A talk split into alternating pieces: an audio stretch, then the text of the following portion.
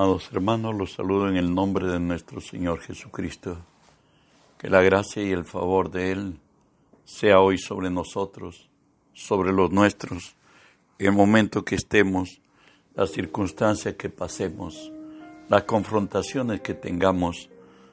Sabe, si Dios es por nosotros, nada ni nadie nos podrá contra nosotros.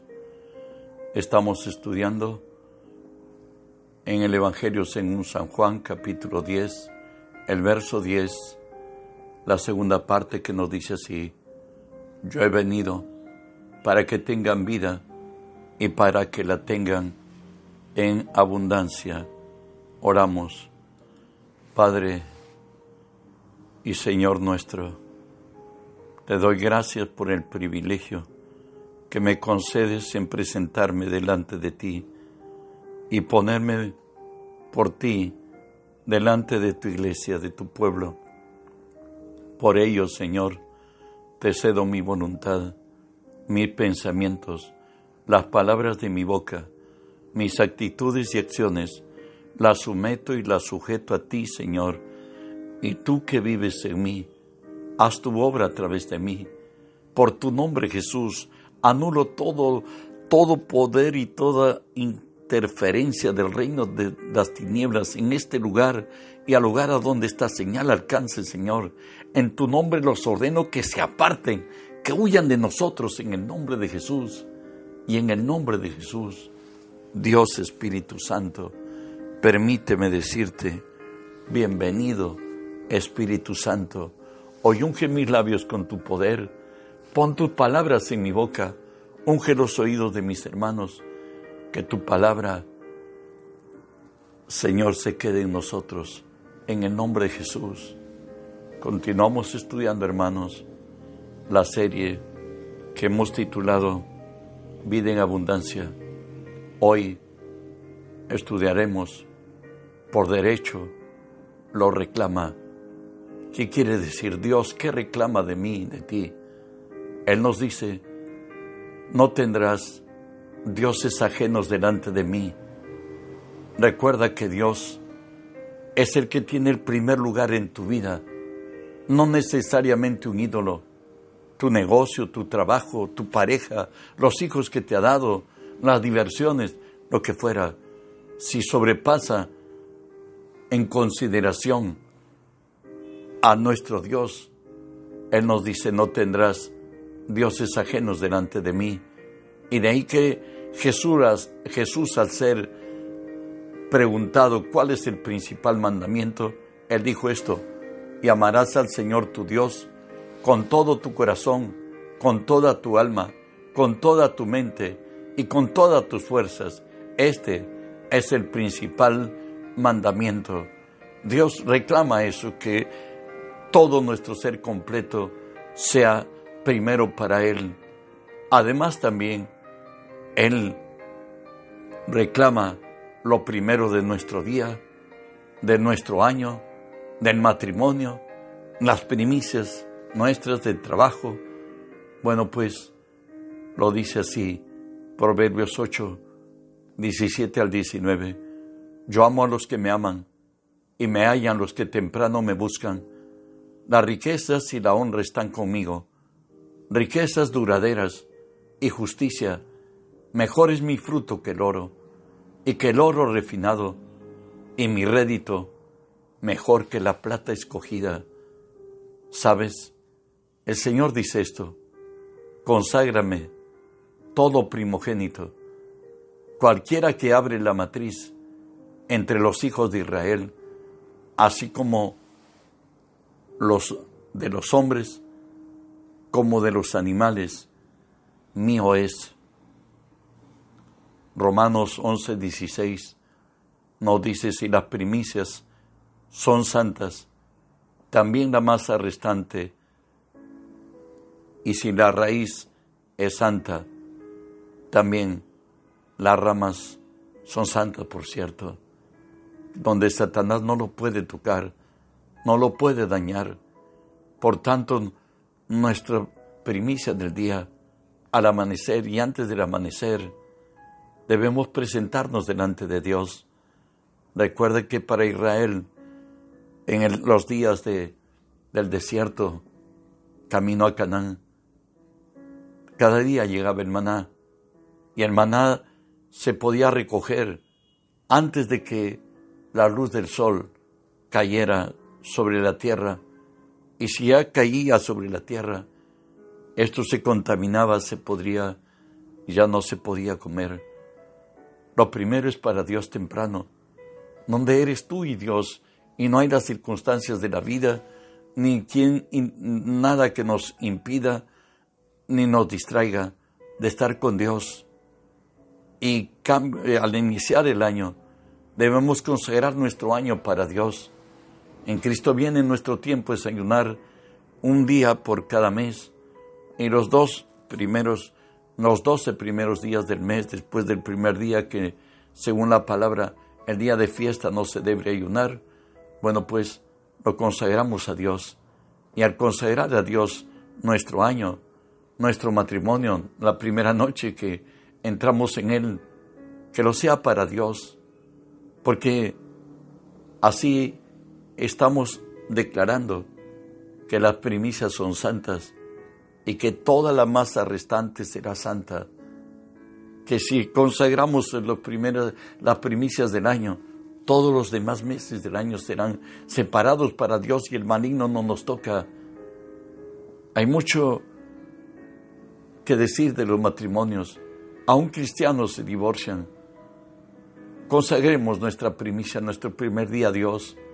Y digámosle a Dios que ponemos delante de ti esta unidad matrimonial y lo que venga en la vida, Señor, los hijos, la familia, las circunstancias, te pedimos, Señor, que tú seas con nosotros. Es de la manera que estamos consagrándolo a Dios, que sí tenemos derecho, que Dios mismo creó el sexo y la, y la atracción de entre la pareja, es verdad, pero las primicias deben ser para Dios. Avanzamos. Recuerdan que Isaac iba a ser el primer habitante de una nación, de la familia de Abraham. Y por ello, Dios pedía consagrarlo para él. Y de ahí lo tenemos esto. Y Dios le dice a Abraham que él lo llevaría, que lo lleve al hijo al que más quiere, que lo dé en sacrificio en holocausto, en el lugar a donde él lo mostrará. Y lo envió a Moria. Y después días, de tres días llegó, y bueno, y experimentó la gloria de Dios. ¿Por qué lo reclamó Dios a Abraham, a Isaac? porque él era la premisa de lo que habría de ser la nación israelita en el nombre de Jesús. ¿Sabe qué? Dar es el centro de todo. Bueno, vemos la visita de, del joven rico a Jesús, vamos a leer y todo aquello que aconteció ahí. Nos dice, recuerden que Jesús, Él viene y le dice, Señor, ¿Qué debo hacer para ser salvo? La respuesta de Jesús, guarda los mandamientos, le dice. Él le dice, esto lo he guardado desde mi mocedad. Jesús le dice, ¿quieres ser perfecto? Él dijo, sí. Jesús le dice, anda, vende todo lo que tienes, repártelo a los pobres, niégate a ti mismo, toma tu cruz y sígueme. Sin embargo, nos dice que el joven rico se, se entristeció mucho y se fue. Algunos dicen que se volvió pálido y hasta verde y se fue. Y aquí nos habla lo que Jesús hizo con el joven rico. Entonces Jesús mirándole, le amó y dijo, una cosa te falta, anda, vende todo lo que tienes y dalo a los pobres y tendrás tesoro en el cielo y ven y sígueme tomando tu cruz. Pero él afligido por esa palabra se fue triste porque tenía muchas posesiones. Entonces Jesús mirándolo alrededor dijo a sus discípulos, cuán difícilmente entrarán en el reino de Dios los que tienen riquezas. Los discípulos se asombraron de sus palabras, pero Jesús respondiendo volvió a decirles, hijos, cuán difícil es entrar en el reino de Dios a los que confían en las riquezas. Hay gente que ama las riquezas y de ahí que Mateo 6:24 nos dice, ninguno puede servir a dos señores porque amará a uno y aborrecerá al otro. Bueno, saben, 1 Timoteo 6, 9 y 10 nos dice, porque los que quieren enriquecerse caen en tentación y lazo y muchas codicias necias dañosas que hunden a los hombres en destrucción y perdición, porque la raíz de todos los males es el amor al dinero, el cual codiciando algunos se extraviaron de la fe y fueron traspasados de muchos dolores. Continuamos con esta clase. Sembramos lo que deseamos cosechar. Génesis 1.12 nos dice, produjo pues la tierra hierba verde, hierba que da semillas según su naturaleza, el árbol que da su fruto, cuya semilla está en él, según su género, y vio Dios que era bueno. ¿Saben? Sembramos los que lo que esperamos cosechar. Recuerdan que el profeta Elías del torrente de Sidón, Dios lo envía a Zarepta, ahí a una mujer que hoy recogía leños para dejarse morir. Y Elías al encontrarlo le dice a ella que le dé de beber agua. Ella le da el agua, pero también le dice que le dé de comer y ella le dice que vive Dios y vive su alma, porque ella estaba yendo a recoger unos leños para hacer dos panes y dejarse morir con su hijo. Bueno, aquí tenemos la historia. Primera de Reyes 13 o 17, 13 al 16, nos dice así. Elías dijo, no tengas temor, ve, haz como has dicho, pero hazme a mí primero. De ello, una pequeña torta cocida debajo de la ceniza y tráemela, y después harás para ti y para tu hijo, porque Jehová, el Dios de Israel, dice así, la harina de la tinaja no escaseará, ni el aceite de la vasija disminuirá, hasta el día en que Jehová haga llover sobre la faz de la tierra. Entonces ella fue e hizo conforme le dijo Elías, y comió él y ella y su casa muchos días, y la harina de, de la tinaja no escaseó, ni el aceite de la vasija menguó, conforme a la palabra que Jehová había dicho. Recuerda que Dios no te pide para hacerse rico. Él es el ser absoluto que no necesita para nada. Sin embargo, aquí en la tierra Él se ha propuesto salvar al hombre. Y es a través de nuestros diezmos, nuestras ofrendas, es que el reino de Dios camina. Y, y es la manera como Dios transfiere las riquezas a su pueblo. Escuche Malaquías 3 del 10 al 12. Traed los diezmos al alfolí. Hay alimento en mi casa. Y probadme ahora en esto dice Jehová de los ejércitos, si no os abriré las ventanas de los cielos y derramaré sobre vosotros bendición hasta que sobreabunde, reprenderé también por vosotros al devorador, y no os destruirá el fruto de la tierra, ni la vid del campo será estéril, dice Jehová de los ejércitos. Y todas las naciones os dirán, bienaventurados, porque seréis tierra deseable, dice Jehová de los ejércitos. Al darle a Dios, Él dice que nos dará la sabiduría y Él enviará la lluvia temprana y la lluvia tardía en el campo, en el tiempo que se escribió la Biblia. La fe estaba dada, el hombre vivía del campo directamente y el hombre de campo sabe que para sembrar hay que recibir la lluvia temprana y que para cosechar, hay que servir la lluvia tardía para que los frutos alcancen su tamaño, su peso eh, y que lleguen ya para la cosecha. Y eso es lo que Dios dice, que Él va a reprender al devorador. Dios va a ser tu cerco y tu protector. el demonio no va a tocar tu morada y el fruto tuyo nunca quedará sin...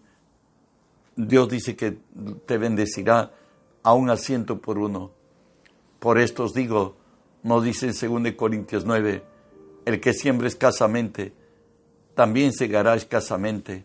Y el que siembra generosamente, generosamente, también segará. Cada uno de conforme propuso en su corazón, no por tristeza ni por necesidad, porque Dios ama al dador alegre. Y el sembrar no solamente en lo económico, sino en afecto, en cariño, en consideración, aún saludar. Jesús nos dice en Mateo 7:12, así que todas las cosas que queréis que los hombres hagan con vosotros, así también haced vosotros con ellos, porque esto es la ley. ¿Sabes? Dios dice que debemos dar en secreto nuestras limonas, nuestra acción bienhechora con los que padecen necesidad. Eso lo encontramos en Mateo 6, 1 y 2. Guardaos de hacer vuestra justicia delante de los hombres, para ser visto de ellos, de manera que no, de otra manera no tendréis recompensa de vuestro Padre que esté en los cielos. Cuando pues des limosna, no hagas tocar trompeta delante de ti, como lo hacen los hipócritas en las sinagogas, en las calles, para ser alabados por los hombres. De cierto os digo que ya tienen su recompensa. Mas cuando tú des limosna, no sepa tu izquierda lo que hace tu derecha, para que sea tu limosna en secreto, y tu Padre que esté en secreto te recompensará en público. Es más, Dios dice que debemos dar guiados por el Espíritu Santo. En Miqueas 6, del 6 al 8, vemos aquí una confrontación de cómo pueden acercarse los hebreos a darle a Dios y tener bendición de Él. Y nos dice así, ¿con qué me presentaré delante de Jehová y adoraré al Dios Altísimo? ¿Me presentaré ante Él con holocaustos? ¿Al cierto como Salomón en su tiempo? ¿Con merceros de un año? ¿Se agradará Dios de millares de carneros o de diez mil arroyos de aceite? Daré mi primogénito por mi rebelión, el fruto de mis entrañas por el pecado de mi alma. Oh hombre, Él te ha declarado lo que es bueno. ¿Y qué pide Jehová de ti? Solamente hacer justicia, amar misericordia y humillarte delante de tu Dios. Filipenses 2.13 nos dice, porque Dios es el que produce en vosotros así el querer como el hacer por su buena voluntad. Recuerda, Abraham Dios le pidió que consagrara a Isaac. Y bueno, y Abraham fue a hacerlo. Impedido por Dios, le dijo Dios que no lo hiciera hasta por segunda vez. Y le dijo, veo que tú me amas. Y Dios dijo, por mi nombre, sabes, tus hijos poseerán las puertas de sus enemigos. Nos dice la palabra que por la fe Abel ofreció más excelente sacrificio que Caín, por lo cual alcanzó testimonio de que era justo, dando Dios testimonio de sus ofrendas, y muerto aún, por ella hablan. Lo leemos en Génesis 4, 3 al 7 nos dice, y aconteció andando el tiempo que Caín trajo del fruto de la tierra una ofrenda a Jehová. Y Abel también trajo de los primogénitos de sus ovejas, de lo más gordo de ellas.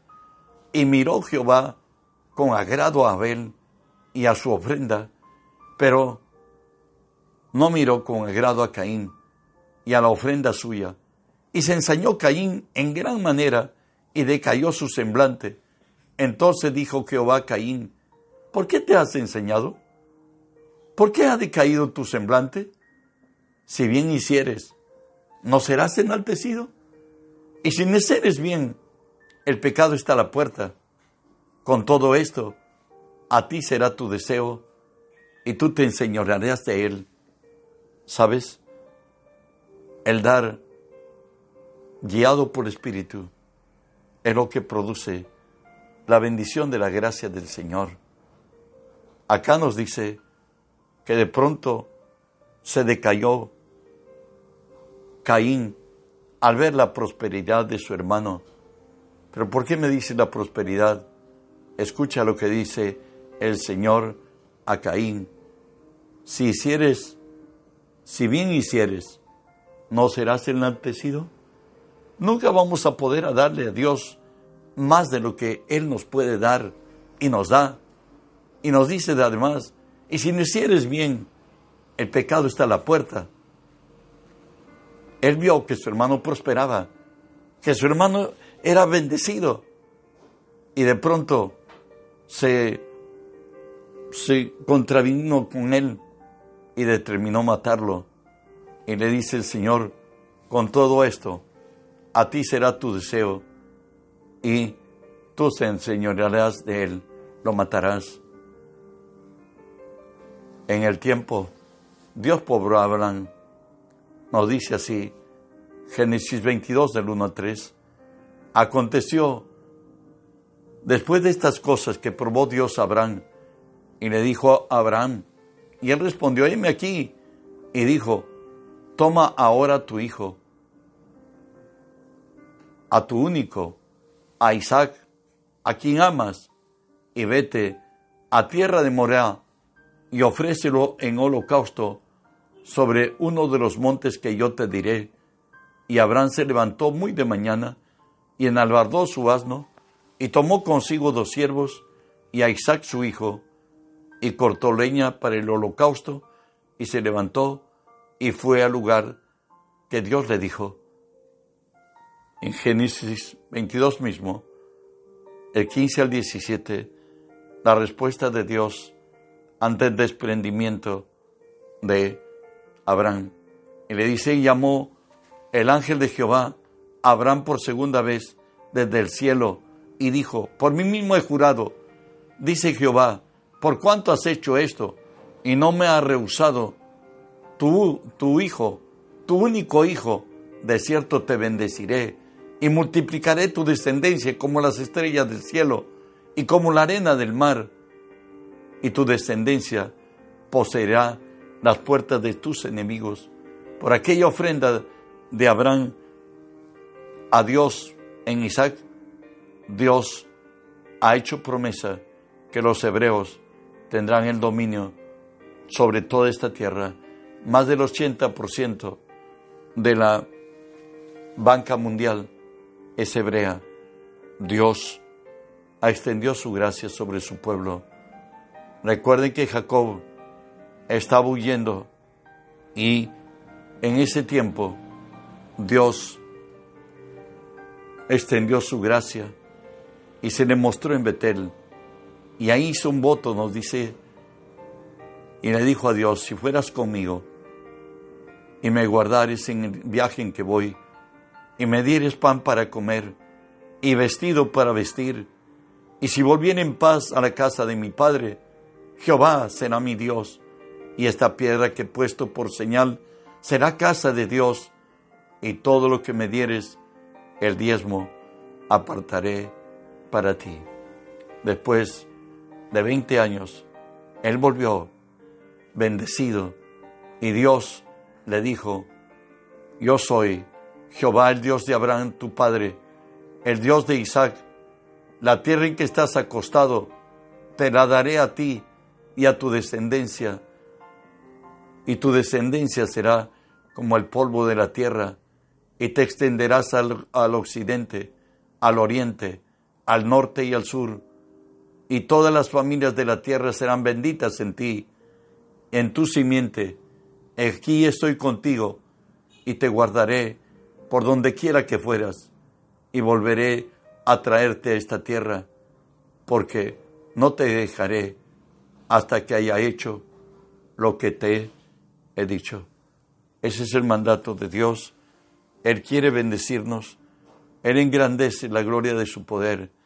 Él está con los dadores. Él reclama lo suyo, lo primero, lo mejor, y Él es un Dios que bendice. Que la gracia de Dios sea contigo. No te olvides de reenviar este mensaje que a otros lleve la palabra de Cristo, porque Él ha dicho que el mundo entero será lleno del conocimiento de Dios como las aguas cubren la mar. Bendiciones, mi hermano. Que Dios te siga añadiendo.